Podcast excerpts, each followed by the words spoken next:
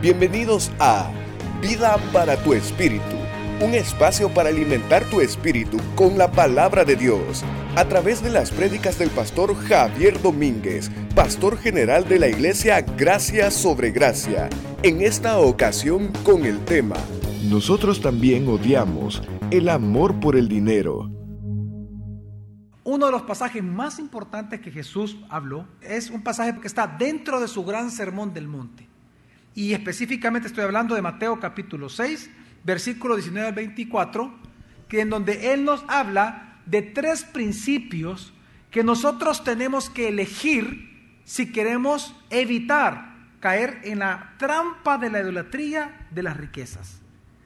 Y esto es lo que nos dice la palabra de Dios en Mateo capítulo 6, versículo 19 al 24, dice así la palabra del Señor. No acumuléis tesoros en la tierra donde la polilla y el orín corrompen, y donde los ladrones irrumpen y hurtan, sino acumulaos tesoros en el cielo, donde ni la polilla ni el orín corrompen, y donde los ladrones no irrumpen ni hurtan.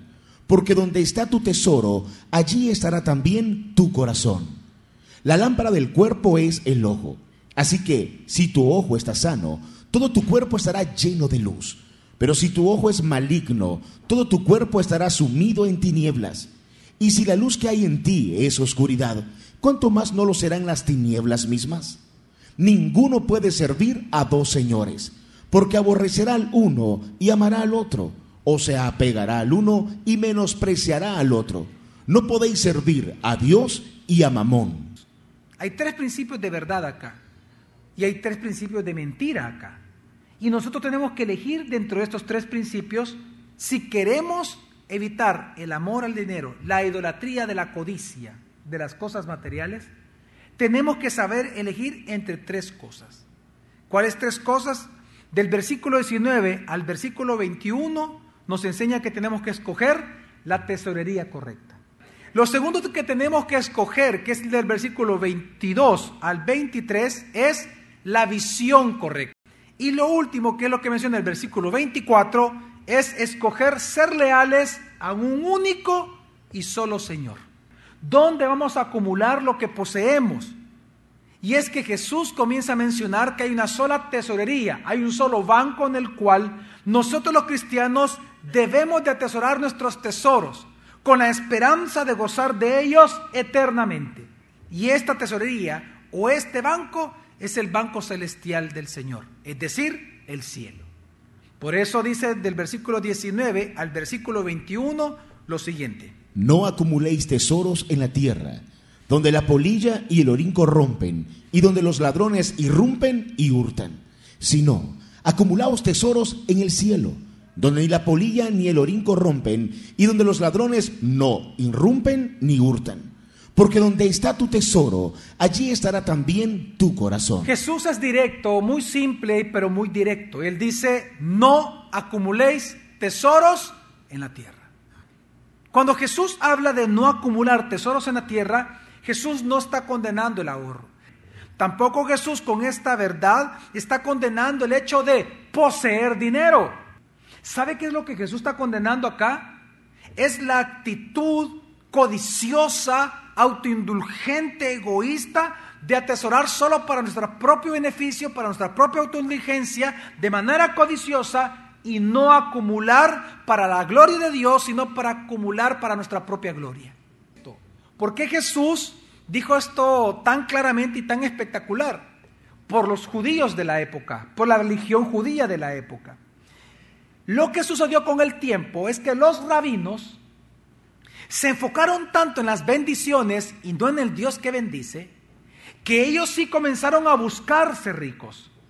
Pero buscaban ser ricos precisamente no para honrar a Dios, no porque amaban a Dios, sino que ellos procuraban ser ricos porque para ellos socialmente ser rico era un sinónimo y una señal de ser que bendecido por Dios. Entonces, bajo ese concepto que la religión judía estaba imponiendo sobre la gente, es que Jesús les dice, no acumuléis, es decir, no atesoren tesoros en la tierra. Lo que Jesús está diciendo específicamente es que si nosotros todo el tiempo acumulamos tesoros, vamos a perder todo en el cielo, Porque nada hemos traído a este mundo, dice Job, y nada que nos llevaremos después de él. Entonces, insensato. Por eso que la pregunta es, entonces, ¿qué hay que hacer? Si Jesús dice que no tenemos que atesorar, si Jesús nos enseña esto, entonces los cristianos verdaderos, ¿qué sí tenemos que hacer? No atesorar tesoros en la tierra, sino ¿dónde, mi familia? En el cielo. Cuando Jesús habla de hacer tesoros en los cielos, Él se refiere que hay dos formas de hacer tesoros en los cielos, tesoros espirituales. Número uno, por medio de una vida piadosa. Porque para Dios es un tesoro. Mire, Hebreos 11 del 24 al 26 nos lo dice en el ejemplo de Moisés. Dice algo espectacular acerca de Moisés. Por fe Moisés, ya grande, rehusó ser llamado hijo de la hija de Faraón, escogiendo antes padecer aflicción con el pueblo de Dios que tener el gozo temporal del pecado. Lo que está enseñando la Biblia aquí precisamente es que uno tesora tesoros en los cielos cuando uno está edificando el cuerpo de Cristo. Cuando uno participa de la edificación del cuerpo de Cristo, uno está acumulando tesoros que vamos a conocer, recibir y disfrutar eternamente hasta que lleguemos al cielo. Pero hay una segunda manera, que es el contexto que Jesús lo está hablando, en que nosotros atesoramos en el cielo, y es siendo generosos. Por eso dice 1 Timoteo 6, versículo 18 al 19 dice, que hagan el bien, que sean ricos en buenas obras, que sean generosos, dispuestos a compartir. Oiga bien, ¿por qué Dios nos llama y nos manda, nos ordena a hacer el bien, a ser ricos en buenas obras, a ser generosos y estar dispuestos a compartir? ¿Qué sucede en el cielo cuando yo en la tierra con bienes materiales hago el bien, soy rico en buena obra, soy generoso y dispuesto a compartir. ¿Qué pasa en el cielo? Versículo 19. Atesorando para sí mismo. ¿Para mí mismo qué? Un buen fundamento. ¿Para cuándo? Para el tiempo venidero. A fin de que echen mano de la verdadera vida. Atesorando para nosotros mismos. Si usted piensa que eso es mentira, usted está siendo mentiroso a Dios. Porque para Dios claramente en Escritura, un hombre rico es diferente a lo que un hombre rico es ante los ojos de los hombres. Lucas capítulo 16, versículo 9 al 11. En la parábola del mayordomo infiel que le robaba los bienes a su señor, en esa parábola Jesús al final da el corolario, da la enseñanza a sus discípulos. Y en ese contexto Él les dice lo siguiente, para que entendamos que todo lo que invirtamos en el reino de Dios hoy en la tierra se convierte en nuestro capital que vamos a recibir en el cielo. Dice Lucas 16 del 9 al 11. Y yo os digo, ganaos amigos por medio del mamón de la injusticia, para que cuando falte os reciban en las moradas eternas. ¡Wow! ¡Qué espectacular lo que dice! Vamos a entender qué significa. El que es fiel en lo muy poco, también es fiel en lo mucho.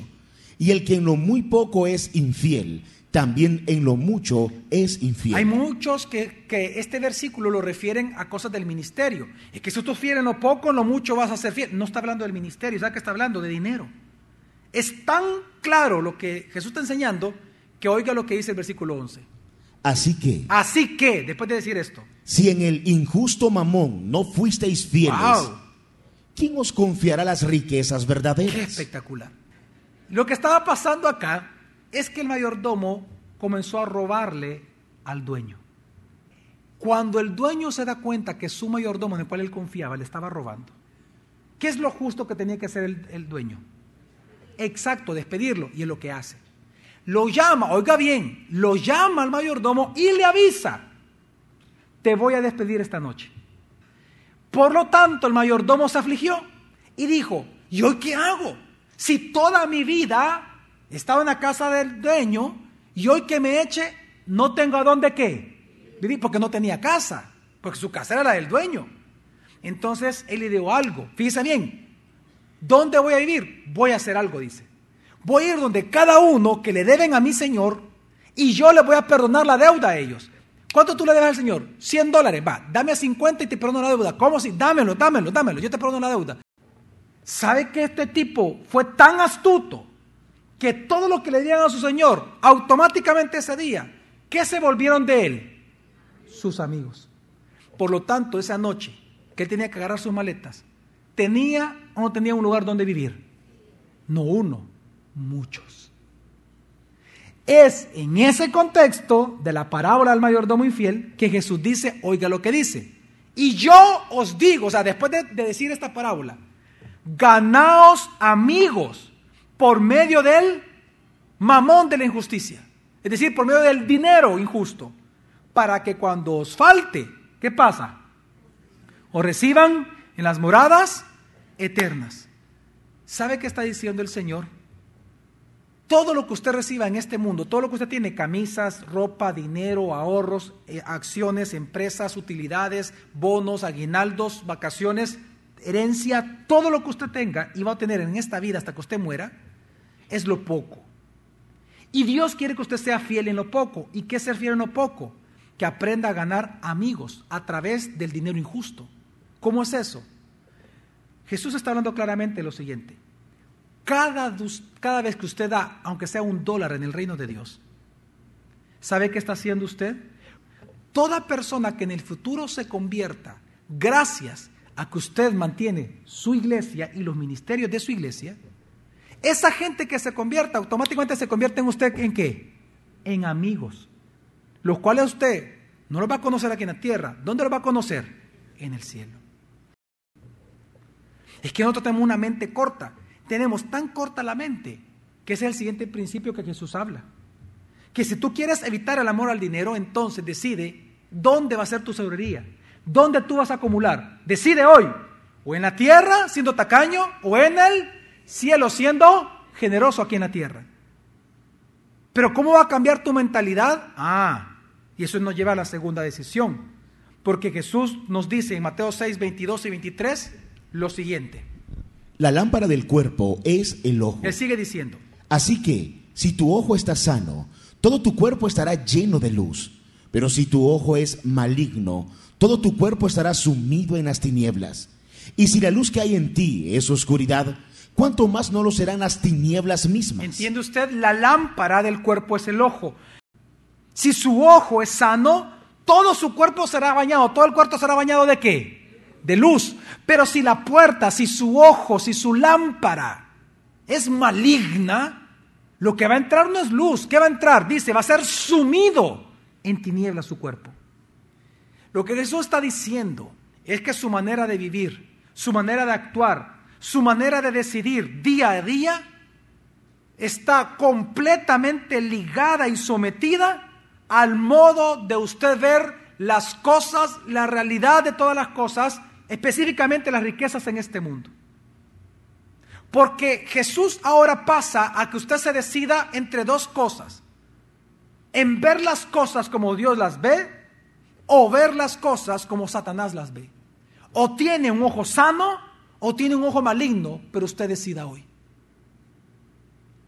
Usted quiere no caer en la trampa de amar las riquezas porque raíz de todos los males es el amor a las riquezas no quiere caer en eso, entonces decida con qué visión usted va a enfrentar la vida.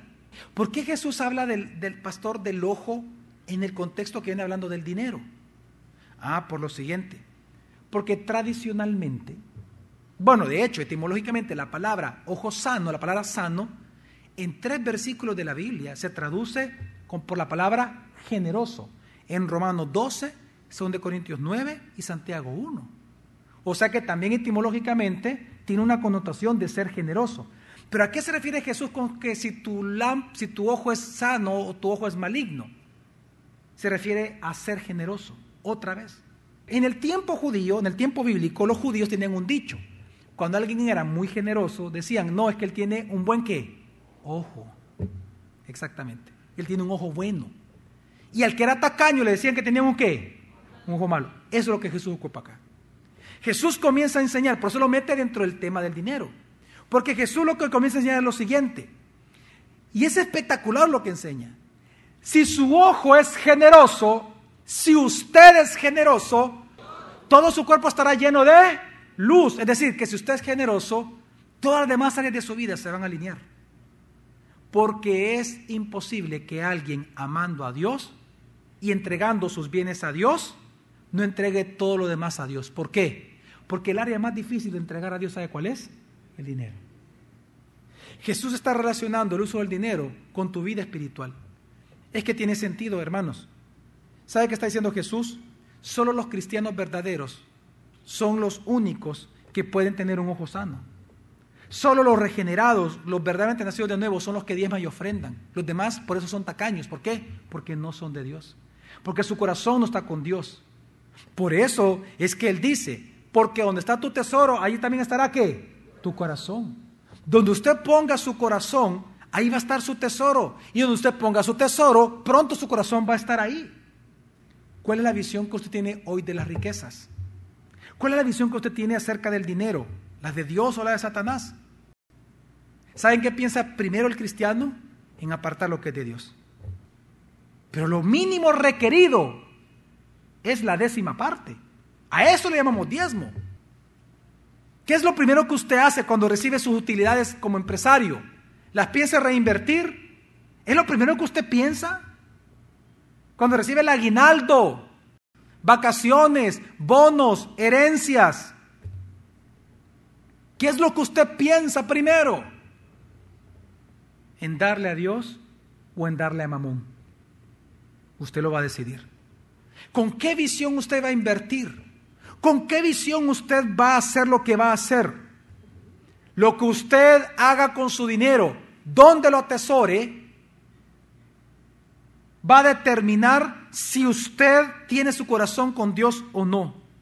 Y si su corazón es maligno o es sano. Si usted es tacaño y menosprecia y se burla de la décima parte y de la ofrenda a Dios, entonces por favor yo le pido que recuerde algo.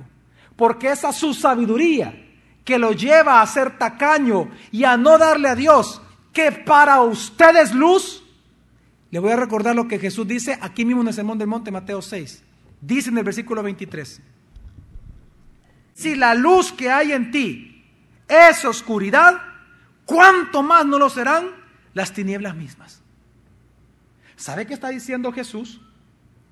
Que si lo que a ti te lleva a no diezmar y ofrendar es que tú te crees sabio en tu opinión, si la luz que hay en ti, lo que para ti es luz, y eso te ilumina para no diezmar y ofrendar, date cuenta que eso es tinieblas. Por lo tanto, si esa luz es tinieblas, es oscuridad, ¿te imaginas ahora cuánto más no lo serán las tinieblas mismas?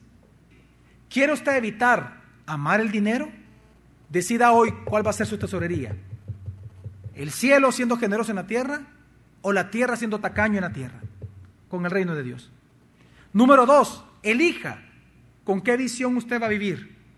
¿Con qué visión acerca de las riquezas usted va a vivir en esta vida? ¿Con la de Dios o con la de Satanás? Y lo tercero que tiene que elegir es a quién usted va a servir. De una vez por todas decida, o a Jesús o a Mamón. Y esto es lo que nos lleva a Mateo 6:24, que dice, Ninguno puede servir a dos señores, porque aborrecerá al uno y amará al otro, o se apegará al uno y menospreciará al otro. No podéis servir a Dios y a Mamón no podéis servir. Jesús dice, es imposible que tú intentes servir a dos señores, a dos amos, porque el esclavo no puede ser esclavo de dos amos. El esclavo es esclavo de qué? De un solo amo, de un solo señor, de un solo dueño. Tú no puedes tener dos dueños, es imposible. Humanamente es imposible. Entonces, ¿qué es lo que Jesús está diciendo? Jesús aquí está dando una verdad y un mandamiento. Que nadie puede decir que le sirve a Jesús y servirse a sí mismo a través del dinero a la vez. No se puede. Porque usted o es esclavo de Cristo o es esclavo de su dinero. Por lo tanto, usted tiene que decidir a quién usted le va a servir, a Jesús o a Mamón. Qué espectacular lo que dijo Jesús. Porque lo que Jesús está diciendo, tú tienes que ser esclavo de un solo Señor o de Jesús al cual tú le vas a servir con tus bienes, o vas a ser esclavo de lo que para ti te sustenta, que es tu dinero. Y por eso es idolatría. Porque el que es codicioso, el que no es generoso en el reino de Dios, sin diezmo ni ofrendas, ¿sabe qué está diciendo? Que quien lo sustenta a él es su dinero, por eso no lo da. Pero si nosotros los cristianos sabemos que el que nos sustenta por cuanto somos esclavos es nuestro amo y Señor, que es Jesús, Si nosotros los cristianos sabemos que nuestro amo y Señor y dueño es Jesús, nos sostiene, ¿a quién le vamos a entregar entonces todo lo que tenemos? A nuestro dueño, porque Él nos sostiene. Pero si usted piensa que su dinero lo sostiene usted, ¿a quién usted le va a servir? A su dinero.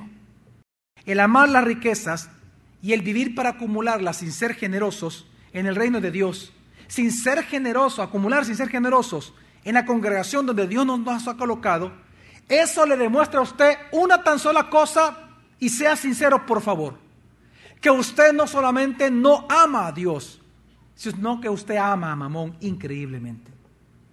Todos aquí nacemos bajo pecado, dice la palabra de Dios. Amén.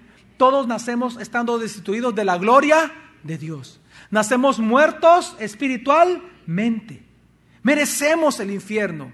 Nacemos, oiga, nacemos siendo esclavos, dulos del pecado, esclavos de la ley y por lo tanto culpables ante los ojos de Dios.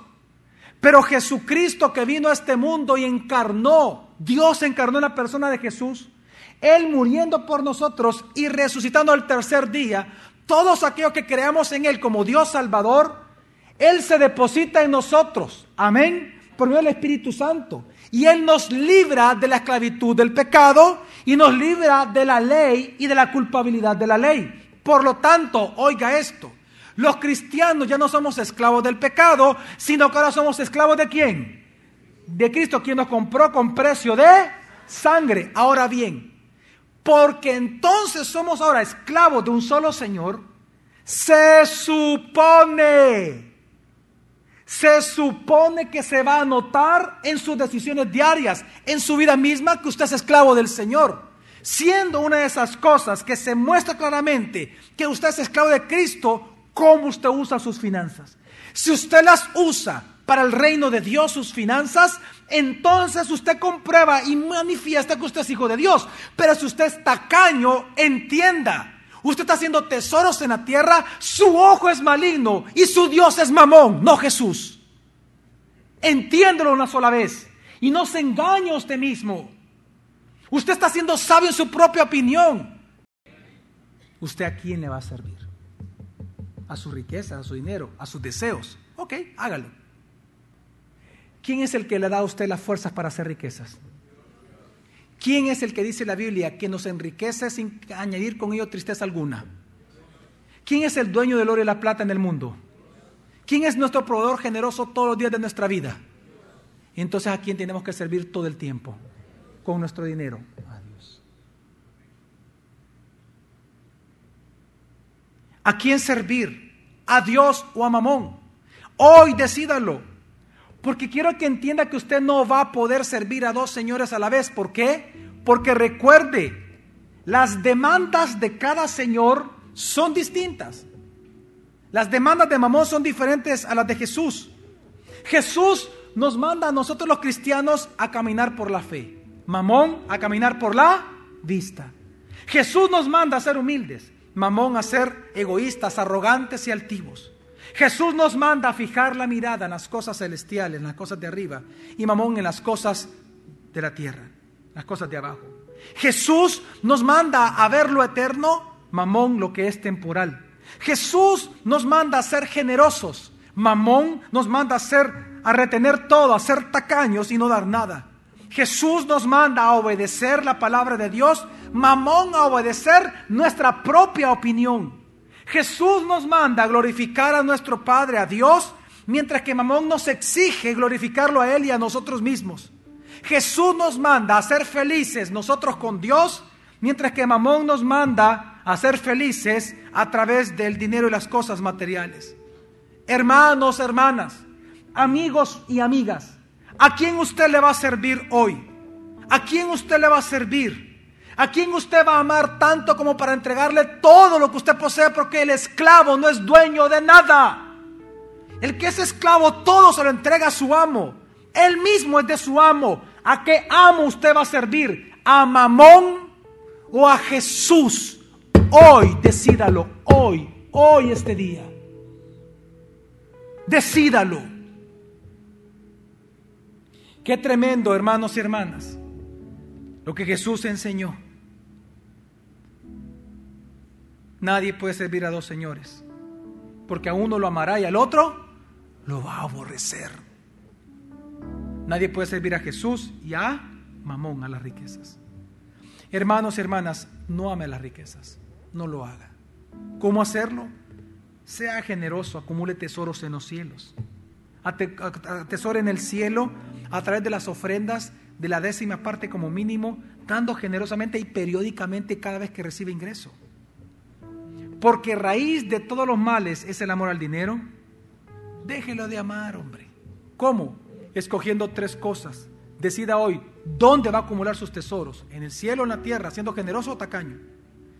Decida con qué visión usted va a vivir con respecto a la riqueza, siendo generoso o siendo del maligno. Y tercero, decida a quién usted va a servir, a través de sus riquezas y dinero, a Jesús o a Mamón, usted decida.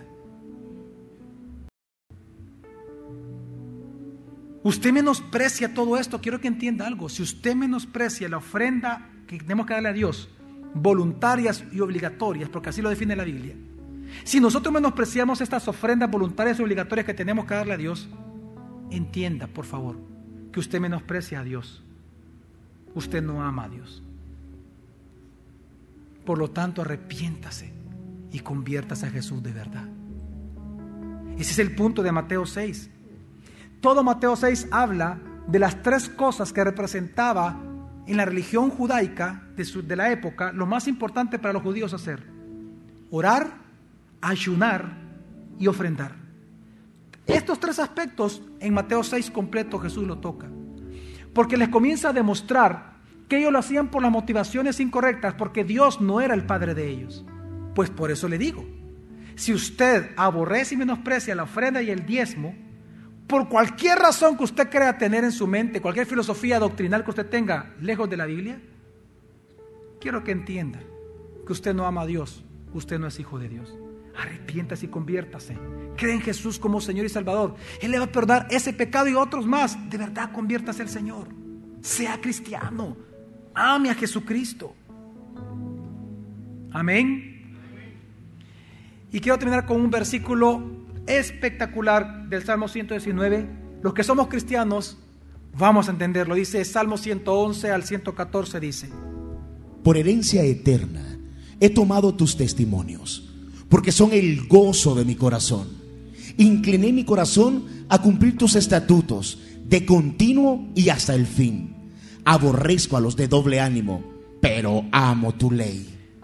Dice, yo incliné mi corazón a cumplir tus estatutos de continuo hasta el fin. ¿Por qué los cristianos obedecemos esto? ¿Por qué los cristianos obedecemos la palabra de Dios? Siendo uno de esos mandamientos a cumplir el ofrendar y dar como mínimo el 10% de nuestros ingresos. ¿Por qué lo hacemos? Ah, por lo que dice el versículo 111. Por herencia eterna. He tomado tu qué? Es decir, la palabra de Dios, la Biblia. ¿Pero por qué? Porque ellos son el qué? El gozo de mi corazón. ¿Por qué un padre le hereda a sus hijos? ¿Acaso el papá que hereda a sus hijos se le hereda para que ellos sufran? No.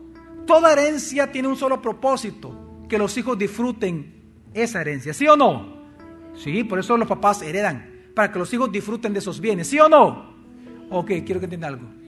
Hay algo que Dios a usted y a mí como cristianos nos ha heredado para nuestro disfrute, sus mandamientos. Los mandamientos son el gozo de nuestro corazón. Por eso es que nosotros los cristianos no damos ni con tristeza ni por obligación, sino que porque sus mandamientos son el gozo de nuestro corazón, lo damos con un corazón que alegre. Porque esto es el gozo de nuestro corazón cada día. Por eso, yo inclino mi corazón a cumplir tus estatutos, oh Dios, de continuo hasta el fin. Porque esto, esto, esto que tanto amo, es el gozo de mi corazón. Y es el gozo de todos nosotros los cristianos. La palabra. Por eso obedecemos a Dios día y noche. Porque esto no puede ser transgredido. Esto es honrado, porque es sagrado, es la palabra de Dios. El próximo jueves te esperamos para continuar aprendiendo de la palabra de Dios, Vida para tu Espíritu, con el pastor Javier Domínguez. Es una producción de Iglesia Gracia sobre Gracia. Puedes encontrar más recursos como este en nuestra página web, graciasobregracia.org. También puedes visitarnos en Hotel Holiday Inn los domingos a las 8 y 11 a.m. Iglesia Gracia sobre Gracia, tu iglesia, tu casa, tu familia familia.